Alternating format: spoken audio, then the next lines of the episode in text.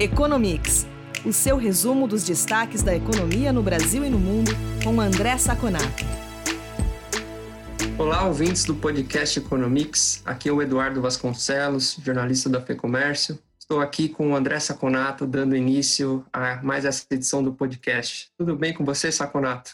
Olá, Edu, tudo bem com você? Tudo bem com nossos ouvintes? Tudo certo. Hoje a gente tem bastante coisa para comentar. Tivemos uma semana quentíssima na economia brasileira. Não falta assunto. Acho que não vai dar tempo de você comentar sobre o logo Guará na nota de 200 reais, porque tem tanta coisa que não vai dar tempo para ele. Vamos começar falando sobre o PIB do segundo trimestre. Nessa semana o IBGE divulgou o resultado e apontou uma queda de 9,7% na economia brasileira no segundo trimestre em relação ao primeiro. Também vale mencionar que o IBGE revisou o resultado do primeiro trimestre, uma queda de 2,5%. Anteriormente tinha sido divulgado que era uma baixa de 1,5%. Então, foi um resultado um pouco pior do que já tinha sido anunciado. Mas focando aqui no segundo trimestre, essa baixa de 9,7, a gente pode considerar um tombo histórico, ficou em linha com a média da queda da economia ao redor do mundo. É, de acordo com o OCDE, os países que já divulgaram resultado no segundo trimestre, a média de queda de 9,5%. E esse foi o período mais intenso das medidas de contenção do, da proliferação do coronavírus. Como que você vê esse resultado do segundo trimestre? A gente deve olhar para ele de uma maneira mais negativa ou positiva? Olha, Edu, se nós analisarmos o número de uma forma mais superficial, é um número horrível. É a pior queda da história da série. A gente nunca teve algo assim, né? Nós tivemos lá em 2014 e 2015 umas tentativas disso, sem, interessante que sem pandemia, né? Só com barbeiragens econômicas da equipe daquele tempo, mas nada que chegasse a esse ponto. Mas se você pensar nesse número de uma forma relativa, nós vamos perceber que é uma boa notícia. Só para o nosso ouvinte ter ideia, o Chile e o México são países que a gente pode, de alguma maneira, o Chile tem menos população, obviamente, mas tem características latino-americanas, digamos assim, muito próximas do Brasil, né? Dependente de commodities. E o México também, outro, outro país que é interessante comparar, o Chile caiu 13,2% e o México 17%. Além disso, se nós pegarmos as previsões lá atrás, no começo da crise dos economistas, é, elas eram muito piores. Só para a gente ter uma ideia, a previsão para o ano né, de 2020, que já chegou a bater mais de 9% de queda, hoje está em 5,28%. Ou seja, do começo da pandemia para cá, as notícias foram boas no Brasil. Se a gente dividir por setores esse número, nós vamos perceber que quem mais sofreu foi a indústria, 12,3% de queda. E aí o nosso ouvinte vai me perguntar, Poxa, mas e os serviços? Os serviços não teriam uma queda muito maior? Eu vejo ali a pessoa do que, que tem uma agência de turismo que faturou praticamente zero nos últimos seis meses. Eu vejo o barbeiro, o cabeleireiro, que também está numa situação terrível, restaurantes, bares. Então, mas existe uma explicação metodológica para isso. Na realidade, o IBGE considera dentro de serviços comércio. E alguns comércios seguraram essa barra. Por exemplo, supermercados e farmácias né? E alguns outros serviços não caíram tanto. Mas tudo é heterogêneo dentro desse número, porque se você pega, por exemplo, supermercados e farmácias, chegaram a subir, tiveram aumento, enquanto calçados e vestuário caiu quase 30%, livros também nesse. Então, se a gente fizer uma análise, não da foto, mas do filme, o número é bom. Agora, temos sempre que lembrar nosso ouvinte, esse número está turbinado, né? Para meninada que costuma ir na academia, nós dizemos que esse, esse número tomou esteroide anabolizante. Ele não, é, não deveria ser tão grande como é. Ele pode fazer um exercício, pode ficar melhor de condição física, mas não nessa proporção. Vamos tirar o esteroide anabolizante agora. Nós já tivemos aí o anúncio que vai baixar nos próximos meses de 600 para 300 reais o auxílio emergencial. Nós já vamos sentir isso um pouquinho. Se prevê que metade da queda principalmente de comércio e serviços, foi evitada por conta desse auxílio emergencial. Vamos ver o que acontece agora. Se o PIB brasileiro conseguir cair menos de 5% e mantiver a sua expectativa do mercado para 2021 de 3,5% a 4%, teremos saído da pandemia de uma forma muito positiva, muito menos pior vamos usar, pedir uma licença para a língua portuguesa, muito menos pior do que esperava. E um outro assunto que também está relacionado à economia, mas ali mais no plano político, foi só a gente comentar na semana passada sobre a reforma administrativa, era um assunto é, importante e começava a se debater que, de repente, o governo resolveu em encampar essa pauta e nessa quinta-feira, a gente está gravando esse podcast na quinta-feira, 3 de setembro, o governo federal encaminhou a proposta de reforma administrativa para o Congresso Nacional. Essa proposta, ela atinge apenas os servidores que ainda serão contratados, os futuros servidores, então quem já está contratado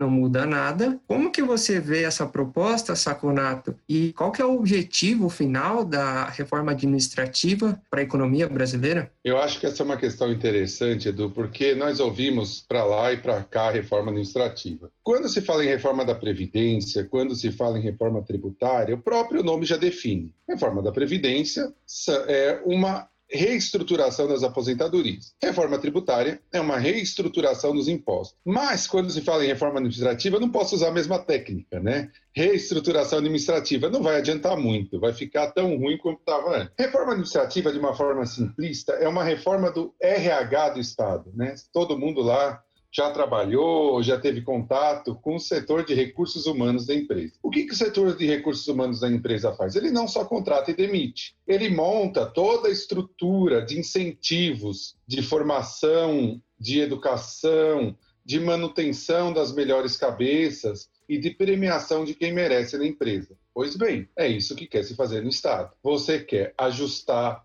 cargos, salários, incentivos, você quer ajustar como que os bons funcionários vão ser premiados e os maus vão ser, de alguma forma, punidos, como se faz na iniciativa privada. Ninguém, quando quer falar em reforma administrativa, ninguém, eu não vou falar porque não posso falar por todo mundo, né? Mas quase ninguém está querendo diminuir o funcionário público. Eu acho que algumas declarações do nosso ministro, infelizes, levaram a essa ideia, a essa, esse link que é completamente sem sentido. O que nós queremos é premiar quem é bom e punir quem é ruim. Punir, logicamente, no sentido de não ter o prêmio ou ser demitido, etc. O que acontece hoje no funcionalismo público? E o funcionário público que está nos ouvindo vai saber do que eu estou falando. Os bons funcionários trabalham pelos maus, tá? Eu tenho na minha família pessoas que trabalham no funcionalismo público e essa pessoa trabalha por três, porque dois têm atestado, aquele atestado de afastamento psicológico, né? Quer dizer, um, um atestado totalmente subjetivo. E essa pessoa trabalha por dois e ganha a mesma coisa dessas duas outras que não estão trabalhando. Então, o que você quer é reestruturar isso. Hoje, por exemplo, se ganha muito quando se entra no funcionalismo público. Aí você tem muito pouco espaço para subir na carreira. Para você ter uma ideia, uma pesquisa da FGV mostrou que 40% dos entrantes no funcionalismo público ganham mais de 10 mil reais. Isso acontece no setor privado? Não. Por quê? Né? Isso volta àquela famosa frase que se fala, né? que se o Bill Gates nascesse no Brasil, ele seria funcionário público, porque os incentivos são totalmente perversos. Em vez dele usar a criatividade dele para criar uma empresa, só tem problema para criar empresa, o do no Brasil é horroroso, ele vai ser funcionário público e a gente perde essa cabeça. Então, exatamente o que a reforma administrativa quer fazer? Reestruturar esses incentivos para que o Bill Gates queira ser investidor, queira ser um empresário no Brasil uma pessoa que vai atrás. E por que, que isso é importante para a economia? Porque o gasto com pessoal, que é irreversível, o governo não consegue cortar, ele pega uma parte gigantesca dos gastos do governo. Existe um negócio que chama teto dos gastos, que limita o que o governo pode gastar. Se você continuar subindo o gasto com funcionalismo, outros gastos vão ter que ser cortados. E qual é o gasto? Educação, saúde, investimento, infraestrutura. É, por isso é essencial, a mais essencial das reformas hoje administrativa, para você gerar espaço para o governo gastar investimento e parar de gastar em pessoal, que é irreversível. Lembrando os nossos ouvintes que, a, que o projeto de reforma administrativa é uma PEC, uma proposta de emenda à Constituição, que tem um trâmite bastante exigente, então precisa ser votada duas vezes na Câmara, duas vezes no Senado e deve levar um tempinho ainda, semelhante como foi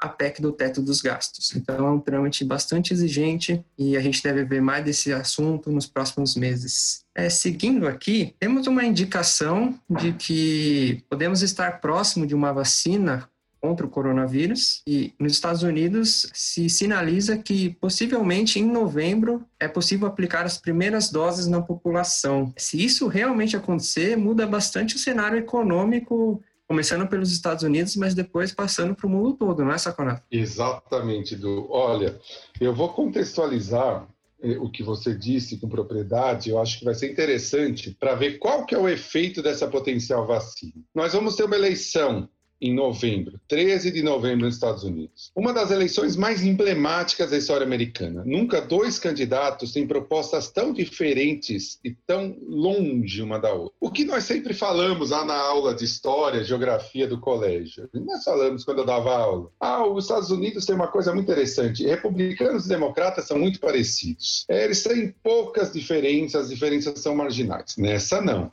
É uma eleição até histórica que contrapõe, não chegou aos dois limites limites. Nós temos o limite do Trump à direita, o limite à esquerda não foi consolidado, que era o senador Bernie Sanders, mas a gente é muito claro a contraposição do Partido Democrata ao Trump. Pois bem, com a queda da economia e com a inabilidade do, do, presidente Donald Trump em lidar com a pandemia, o candidato Joe, Joe Biden, do Partido Democrata, vinha liderando as pesquisas por mais de 10 pontos percentuais. E já se tinha nos Estados Unidos a sensação de que ele iria ganhar. Nessas últimas semanas, com a convenção republicana que foi bem sucedida em termos de marketing e com a incapacidade ou com a pouca capacidade de comunicação do candidato democrata, né, essa diferença diminuiu muito. E o mercado já está, assim, casa de apostas, já está 50 a 50. Por que, que eu falei tudo isso? Imagine se a vacina vier antes da eleição. Obviamente, não vai ter nenhum efeito econômico imediato, mas o efeito, por exemplo, na bolsa de valores vai ser gigante. Quando se anuncia a vacina, vai ter, vai subir comércio, serviços, porque a bolsa de valores antecipa. Isso pode dar uma vantagem clara. Isso pode ser o fator de desequilíbrio na eleição presidencial de 13 de novembro. Para a gente ter uma ideia, o CDC, que é o Centro de Controle de Doenças Americanos, uma tradução literal, já mandou e-mail para os estados americanos, os estados, né, tentando estruturar logisticamente a vacinação para a última semana de outubro ou primeira semana de novembro. Se isso acontecer, nós podemos ter dois efeitos muito pesados: aumento forte das bolsas e definição da eleição em favor do candidato republicano. Ainda que indiretamente parece que a gente está revivendo a Guerra Fria para ver quem vai vacinar primeiro, os Estados Unidos ou a Rússia.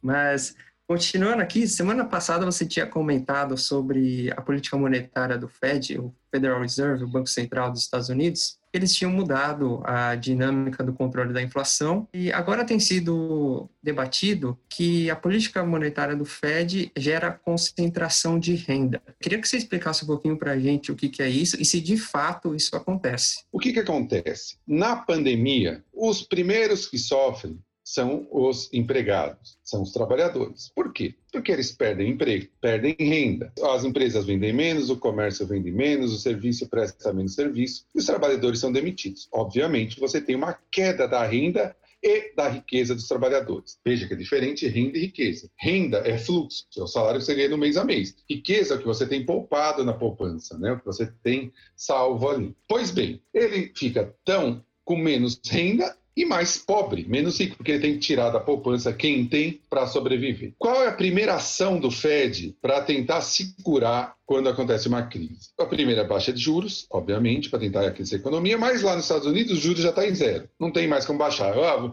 vou fazer os juros menos meio, menos um. Ou seja, você vai pagar para deixar o dinheiro no banco. Não é muito possível. Ela está discutindo se é ou não é, mas ainda não chegou a uma conclusão. Então, o que, que o Fed faz? Ele faz o que nós chamamos de afrouxamento monetário, que são as letras Q e E nos Estados Unidos, de quantitative easing, em tradução literal, afrouxamento monetário. O Fed emite dinheiro. Emite é uma coisa meio antiga, né? Na verdade, não existe mais emissão de dinheiro. Ele tem lá na conta do, do computador dele, ele põe no banco tal um certo dinheiro e põe também dinheiro no tesouro em troca desse numerinho que ele, de, de, dívida do tesouro. Mas ele faz mais, ele compra títulos e ações privadas. Tá? Ele vai lá na Bolsa de Valores e compra, quero não é exatamente assim, mas para entender, eu quero 2 milhões de ações do banco X. Eu quero um milhão e meio de ações do banco. Eu quero a dívida. Banco emite dívida que eu compro. Petroleira emite dívida que eu compro. Então ele enche esse mercado de recursos. Quem tem ação? Quem tem títulos dessa dívida? Geralmente as pessoas mais ricas. Então, o Fed faz com que a riqueza dessas pessoas, ou seja, a poupança em ações, a poupança em títulos, não caia. Essas pessoas são as pessoas mais ricas. Então, por um lado, você tem os mais pobres perdendo emprego, por outro lado, os mais ricos mantendo sua renda. Basicamente, por isso é uma política concentradora de renda. Vale lembrar, Edu, que aqui ninguém está falando que não é importante fazer essas políticas. É importante muito. Porque se as empresas quebrarem, aí sim que os trabalhadores não vão ter nenhum emprego. Né? Eu prefiro uma desigualdade lá em cima do que uma igualdade no zero, todo mundo sem nada. A experiência do comunismo mostrou isso, o comunismo real mostrou isso muito claramente. Mas não tem como negar. Ela é concentradora nesse sentido. Isso é uma preocupação hoje? Não não é uma preocupação hoje, porque nós estamos numa situação extrema. Pode ser uma preocupação para o futuro? Pode sim. Esse processo de concentração ele não pode ser eterno, porque vai chegar uma hora que a concentração vai ser tão grande, né, no extremo, que isso pode gerar, inclusive, problemas democráticos. O Banco Central brasileiro pratica algo similar? Então, essa é uma grande discussão. Não, ainda não. Primeiro, a taxa de juros do Brasil não é 2%. Então, se o Banco Central colocar dinheiro no mercado para ajustar a taxa para 2%, depois ele vai ter que trazer esse dinheiro de novo para ele. E está se discutindo uma disposição legal que já foi aprovada para o Banco Central poder começar a comprar títulos e dívida privada. Hoje ele ainda não faz, mas ele pode vir a fazer, se necessário, por conta dessa aprovação. Ótimo. Então está explicado. Saconato, Obrigado pela entrevista e a gente volta a conversar semana que vem. Eu que agradeço, Edu, agradeço aos que nos ouviram novamente e vamos esperar que a semana que vem seja tão emocionante como essa, no bom sentido.